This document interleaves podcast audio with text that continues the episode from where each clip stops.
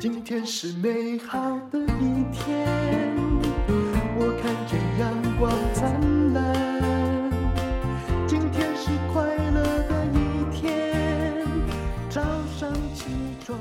充满。欢迎收听《人生实用商学院》。那我们今天请到的是高雄医学大学附设综合纪念医院内科特约主治医师黄道阳，黄医师你好，啊，戴茹姐你好，你还专门从高雄上来，嗯对不对？呃，是的，是的，是的今天要谈一个是呃黄医师的专业，但是大家比较少认识的一个疾病，但你偶尔会听说到，却不太知道它是什么东西啊。它是多囊肾脏病啊，那它到底是什么呢？嗯，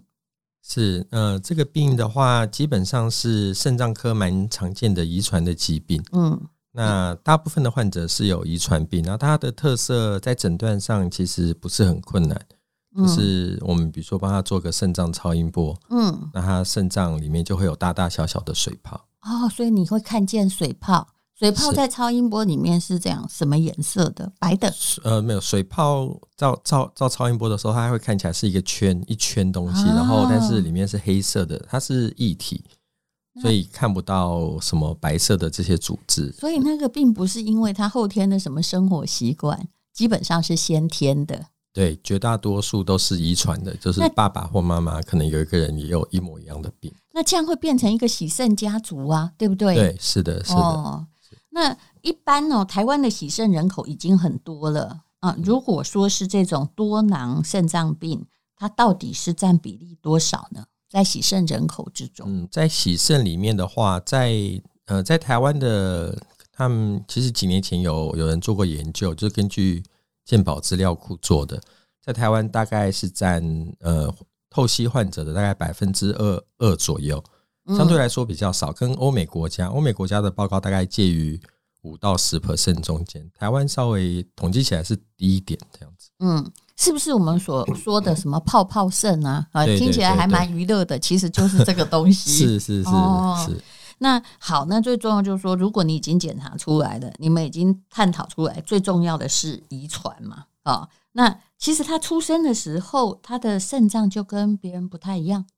没有，是吗大部分这些小孩子嗯其实不容易检查出来，出生的时候是看不太到水泡的，嗯但是他年纪越来越大，那大部分通常可能在最早大概在国中或者是高中之后嗯才会开始有小水泡出现。那这个水泡随着年纪增加，它会越来越大，然后嗯，最后就会开始影响到肾脏的功能。所以他还会有些并发症，比如说像肾不好跟高血压也有关系嘛，对不对？是？是，还有会腰痛、血对尿对，对，血尿也会是的。连那连结是石算不算？结石也算，但是不是就不是所有的都会，但是很常见，可能占呃多囊肾里面有百分之五十到七十五 percent 的人会有肾结石。就是多囊肾的人啊、哦，里面很大比例有肾结石，但嗯是肾结石的人，请你先不用担心，你不是多囊肾。对对对对对，不是唯一的相关，不是对等，是虽然结石嗯可能看起来哈，就有颗石头比较痛啊，哦但是其实多囊肾比肾结石问题严重很多，对不对？呃是的，是因为最终它会影响到肾脏的功能。所以平均哦，如果你有多囊肾的基因的话，在几岁就要洗肾治疗。呃，多囊肾它其实是有很多基因造成的，嗯那有一群人可能在四五十岁、五十岁左右就会去透析，就会进入末期肾病。嗯，那有另一群人可能到七八十岁才会进入末期肾脏病。对，嗯所以嗯，它的分布的情形就是说，呃，有多囊肾，有些人会很早就去嗯洗肾，那有一些人会很晚。对，这是运气问题嘛？嗯，当然现在技术比较好，我们可以做基因诊断，所以嗯可以大部分可以检查出来这个家属是哪一种基因突变。哦那检查出来的话，就比较能，医生也这里也可以比较能很确定的跟他们讲说是嗯大概几岁，或者是不是很严重的基因突变，那要可能很早会洗肾这样。那么，呃，我有一个问题哦，比如说，如果你的家族里面都没有多囊肾的例子，你大致可以安心嘛？是不是可以这么说？那如果说你看到你的家族其中一个人已经被判断是泡泡肾了，那你就要很小心，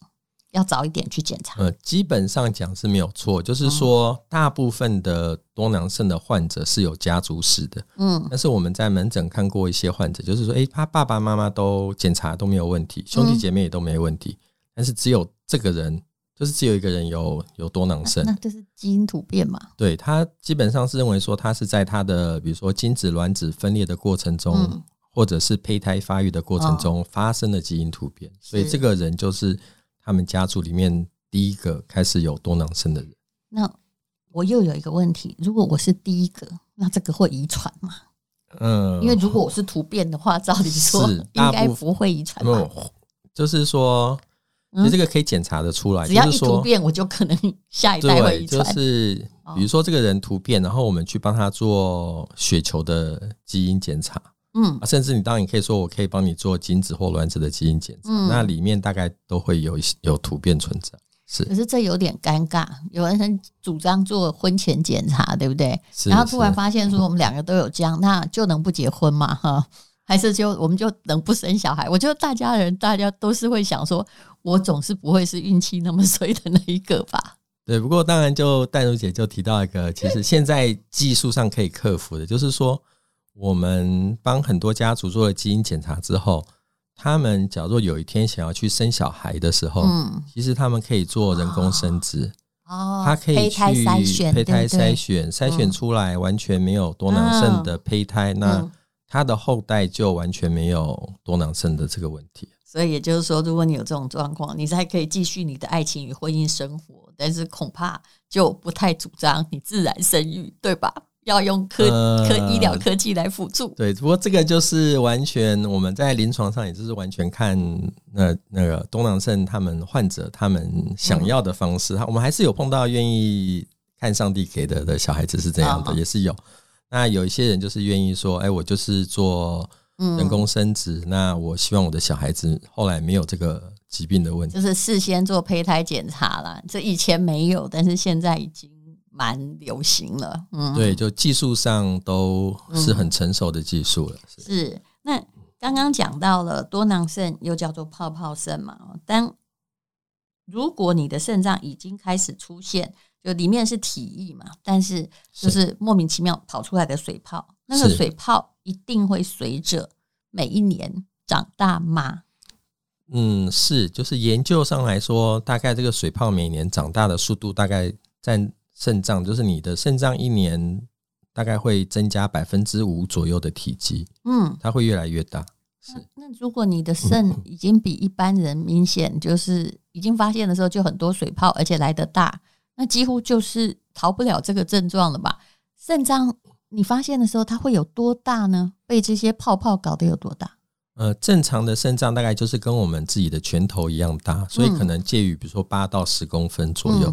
但是泡泡肾的肾脏可以大到二三十公分，我们也看过三十几公分的肾脏。是它在我们的体内是怎么生存哈、后面是脊椎耶，呃，它在脊椎的旁边，它在位置对在所谓的那在这后个腹腔，二三是十公分就摸得到啊。对，它会，所以所以这个就是最常见的症状，就是他们患者嗯年纪越来越大，他就会觉得腹胀，或者是肾，啊他会觉得很不舒服，嗯就是比如说下背痛，他就是觉得肚子很胀，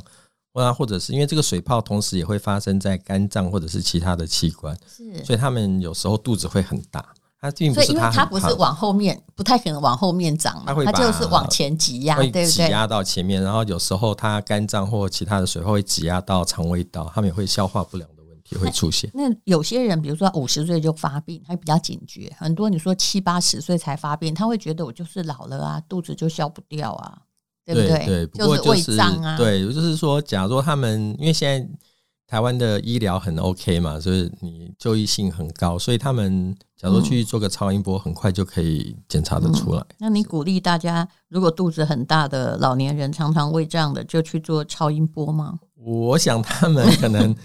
他们自己的就是比如说加医科医师啊，或门诊的医师，可能就会先帮他们做一些筛选嗯或者是 screen，、他嗯，们就容易知道说自己到底是不是肾脏有问题。好，那有哪些症状的人？哦，听说有五大症状，这只要出现的，你就一定要去做超音波。呃嗯，我想主要第一个就是我们会想的是说，比如说他有家族史，嗯然后比如说这个人他有很年轻就有高血压，嗯然后他有血尿，嗯，或者是那说很惨了，对嗯他或者是有腹痛，或者是呃，就是说嗯觉得肚子胀啊，他有嗯家族史，然后又有呃，比如说肾功能比较差的患者，我想都会去医院做检查，做超音波。那以前哦，传统对于多囊肾的治疗是怎么样的？那现在是不是有新的疗法？请你来，一定是有新疗法 要啊宣布，不然我们越谈越充满了这个一级一级迈向没有光的所在，对不 对？其实当我们在年轻医生或是我还我们还是学生的时候。嗯老师上课就说啊，这个是遗传病，现在也没有什么好的治疗，那对，啊当就只能然少盐少糖啊，对不对？啊，对对，那少盐少咸呢、啊？是是是，那这个对于对于医生来讲压力很大嘛，因为没有很好的治疗。那对于患者来说，他也觉得啊，我来看你医生好像也没什么用，对，所以这个呃医病关系，我想也就不会非常的好。当嗯然，现在就是我们会建议他，比如说控制好血压，这是第一个药物，然后嗯第二个是因为现在有专门。呃，全世界就是只有一种药，包括台湾就有嗯药物可以使用，那是就会我们不能治愈这个病啊，没有办法说你吃这个药对啊，它水泡就 你消的失泡了。泡来自于遗传嘛，对对而对且它还变大，对对对，但是呃，新的药可以让这个水泡长大的速度变慢，然后哦肾脏的恶化速度的话，基本上会改善大概百分之三十左右。你可不可以简单跟我们讲解一下，为什么新的药会让那个泡泡长大速度变慢，而且只针对那个泡泡的长 啊大速度？对，这个就比较学理一点啦，对就是说。没关系，我我们可们以听一下是。是是，我们的肾小管上面有一些叫做抗利尿激素的一个受体，哦，然后这个受体，因为它只要受到刺激的话，它会让这个肾脏上皮细胞的呃嗯，里面的，我们叫做 cyclic AMP 这个、这个一个叫做 secondary 的 messenger，它会它会那个会上升。嗯，那上升的话，它这个东西一直被刺激的时候，它会让这个上皮细胞的分化嗯，会变快，会让它长大会。让它长大，然后而且会变成水泡。也就是说，尽量那个药就是在减少那个给这些上皮 c y 细 c l 胞的 AMP 的养刺激分或对，它是一个刺激刺激。嗯那它这是一个呃抗利尿激素的拮抗剂，那它 block 之后会让这个细胞的 c y c l AMP 会比较下降。那有没有可能很多人叫你叫他吃药，他就会问说，那嗯，会不会有副作用之类的？哦，是因为这个，因为它这个药物还是有它一定有的副作用，就是因为它是一个抗利尿激素的拮抗剂，嗯所以它这个这个这个呃受体被 block 这被阻断之后呢，它患者就会因为尿就没有办法回收，就会多尿，哦，它就会口渴，嗯有点像我们就是要一直把它排出去就对。对，它就一直会要口渴要喝水，有点像是我们叫做尿崩症这样子，啊，是那药物造成的尿崩症，那但是怎么办呢？它就没有很好的方法，就是说它必须要一直喝水，哦，然后要常常少去吃上厕所，对，要少吃咸的东西。嗯，就是一样啦。如果你的肾有问题，真的是要少盐，还有少蛋白，是不是？嗯，对，我们通常会在比较晚期的时候做限制蛋白的饮食好，，低所以蛋白前面饮没食关系。前面比较困不难，对，比较困难，少盐已经很痛苦，你知道低蛋白很痛苦，因为到对，处低蛋白也低很蛋难，白对对我们的肌 力是重要的东西，然后你又叫我们是不要吃，我们不是更没抵抗力吗？所以就是我想每个医生的决决决定或建议不太一样。那我们自己的患者会在比较，比如说慢性肾脏病第四期或第五期的时候才会再建议，因为太早使用的话，就像您讲的，哦他会觉得他全身没力。但是他又现在又非要这样子的药不可，因为不然的话，你很可能五十岁就开始对，假如洗运肾，气不好这个的更话，可是怕。是是，呃，它对必须有有延缓的这种作用在啊。那你可以分享一个例子吗？也就是，诶、他可能在新的治疗法下，他生活比较好一点，呃，有嗯十足的功能。嗯对，应该是说吃药的例子，因为台湾大概这个药进来已经四年了，嗯所以我们有使用药物就是三四年的这些患者。嗯那当然有些治疗的效果非常的好，嗯那像我们有几个 case，就是说他正常正常人的肾功能其实也是会慢慢下降，是，一年下降大概零点五到一左右其实。这就很可怕。所以对很多对老对年人都，你活得很久就都在洗肾啊，对嗯对，那是最不好的状况。是那我们有患者，比如说在吃药之前，嗯它下降的速度一年，比如说下降了负十，嗯，就是哦正常人的超过10因倍，为他已经有泡泡肾还有了，泡泡他生在了急剧对下对降对中，结果呢那？它使用了一年两年之后，它看起来平均的速度会下降到比如说负三或者是负五，哦那，它就改善了，有时候是比那个临床试验看起来还效果还好，就是改善了三十 percent 以上的患者。也就是说，你要是活得非常久，你可能也还是要走进那个洗肾治疗，对不对？但是是呢，它至少不要让你在青壮年的时候走进去。对，我想这个药好处是说，假若它可以延缓我们肾功能恶化的话，它就可以延后它洗肾的时间。嗯，我想，因为很多患者，假如在五六十岁就洗肾的话，他还是在他正在工作的时候嘛，甚至家庭的经济，他还是主要的支撑者的话，对于整个家庭或是个人都会有很大的影响。那我可以问一个问题吗？当然，现在大家也都知道哈，就是还是有人换肾成功。是，那泡泡肾的患者，如果真的到很严重的时候，是啊是不是换肾算一条路嘛？是，其实换肾绝对对于不管是慢性肾脏病或任何的病，或者是泡泡肾，它一旦进入了末期肾病的话，其实换假如可以换肾的话是首选，因为它的呃整个呃所谓的生生存活率或者是生活品质，绝对还是都比透析来的好。因为我有朋友在换肾，那后来呢，他本来是单身，后来换肾之后也娶了一个很漂亮的老婆，生了两个很可爱的孩子。但是是他跟我说，其实没有那么的简单，他还是要一直吃那个抗排斥是是的是药物，是对不对？是的，是的，嗯但是他他的生活品质，或者是其实他的生育能嗯力，在换肾的呃患者，绝对会比接受透析的患者来的好那很多那。是他后来是至少还是就当一个正常的爸爸，然后是过着是还是算是健康的生活。是的，然后我们今天请到的是高雄医学大学的呃综合纪念医院内科特约主治医师黄道阳。诶我还有一个问题哈、我想问这个有关肾的展望。很多人是就说现在已经都是三 D 打印的世纪，对不对？是是啊，也是可以用 某一个小细胞，然后塑造出一个大的组织。那心脏科有在做，肾脏肾脏会也比较有复杂吗？肾脏也有人在做，不过肾脏的细胞也很 复杂，其实心脏也很复杂。对我想这这个个有可是能会有这一天吗？现在到达什么样的地步？啊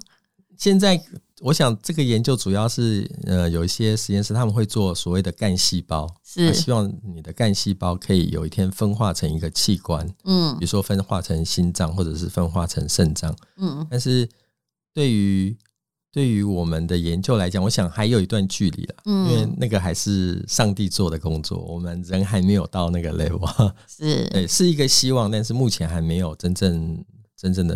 可以可以做得到。对，是你看上帝给我们的器官是多么难取代啊！啊，那所以，那你有没有什么样的方式哦？今天虽然我们只是要告诉大家，万一你是家族的多囊肾，你恐怕有一些哦可以延缓泡泡生长的解药出现了。是可是，嗯、呃，一般人如果要好好保护肾，就不要是变成家族里第一个洗肾的。是有是什么是样的方法您可以提供呢？嗯，那这个其实就是跟一般，我想这些肾脏病的保健就又很少类盐似了吗对，就是不能吃太好啊， 要少盐，然后当然要注意自己的血压，还有控制控制对饮食。对，因为对我对知道我为什么我也很关心，因为我是那个妊娠毒血症，哦，是平是常是好好的，对但对那对个对妊对娠高血压，真的那时候我真的是对差点鬼门关也走了对一对遭了，那因个为要对是，但是我也知道那个妊娠毒血症，所以我后来嗯很注意自己的身体保健，因为平均啊嗯得到这个病的人，大概好像我有看过一个报嗯告，是二十年内去洗肾的人非常多，对比对不对？嗯比没有的人高很多，是因为他在妊娠的时候就发生了蛋白尿，还有对，高血压，我当时那非常严对重，嗯那。血压会很多药物很难控制，是必须要赶快把小孩生下来对，才能治是疗完全是没有用，你叫我休对息对也对没有没有用，用没有打那用个什么是氧化酶也没有对用，那个很特殊，嗯那是一个很特殊的一个一个疾病状况。是的，而且当然呢，如果有人运气好也没有问题，但是很多人是，如果你血压没控制好，对，对对，而且你又有妊娠毒血症的话，不要以为生完小孩就没事，